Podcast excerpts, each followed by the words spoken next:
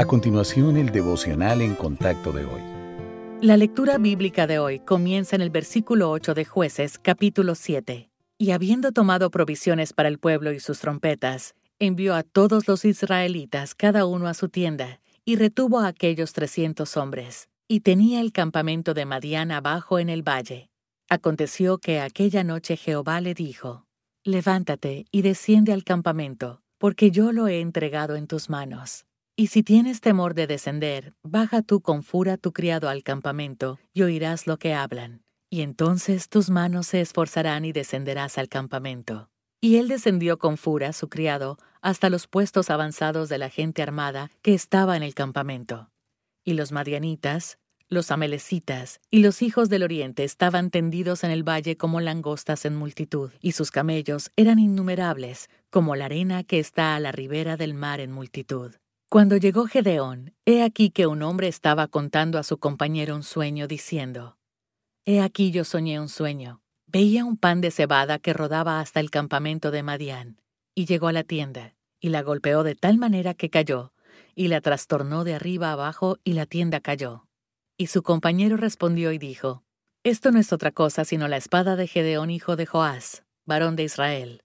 Dios ha entregado en sus manos a los madianitas con todo el campamento. Cuando Gedeón oyó el relato del sueño y su interpretación, adoró. Y vuelto al campamento de Israel, dijo, Levantaos, porque Jehová ha entregado el campamento de Madián en vuestras manos.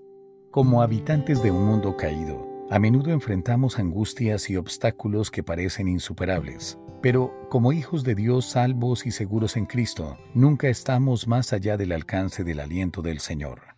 A veces nos llega por medio de las sagradas escrituras o por las palabras oportunas de un hermano en la fe, pero el Padre Celestial también puede usar cualquier circunstancia para levantar nuestro espíritu y aumentar nuestra confianza en Él. Esto es justo lo que el Señor hizo con Gedeón, quien sin duda estaba preocupado por tomar solo 300 hombres para luchar contra el poderoso ejército madianita. Dios colocó de manera estratégica a Gedeón para escuchar a un soldado enemigo relatando un sueño espantoso sobre la derrota que les causarían los israelitas. Tal circunstancia le aseguró a Gedeón que el Señor estaba obrando en esta situación y que les daría la victoria.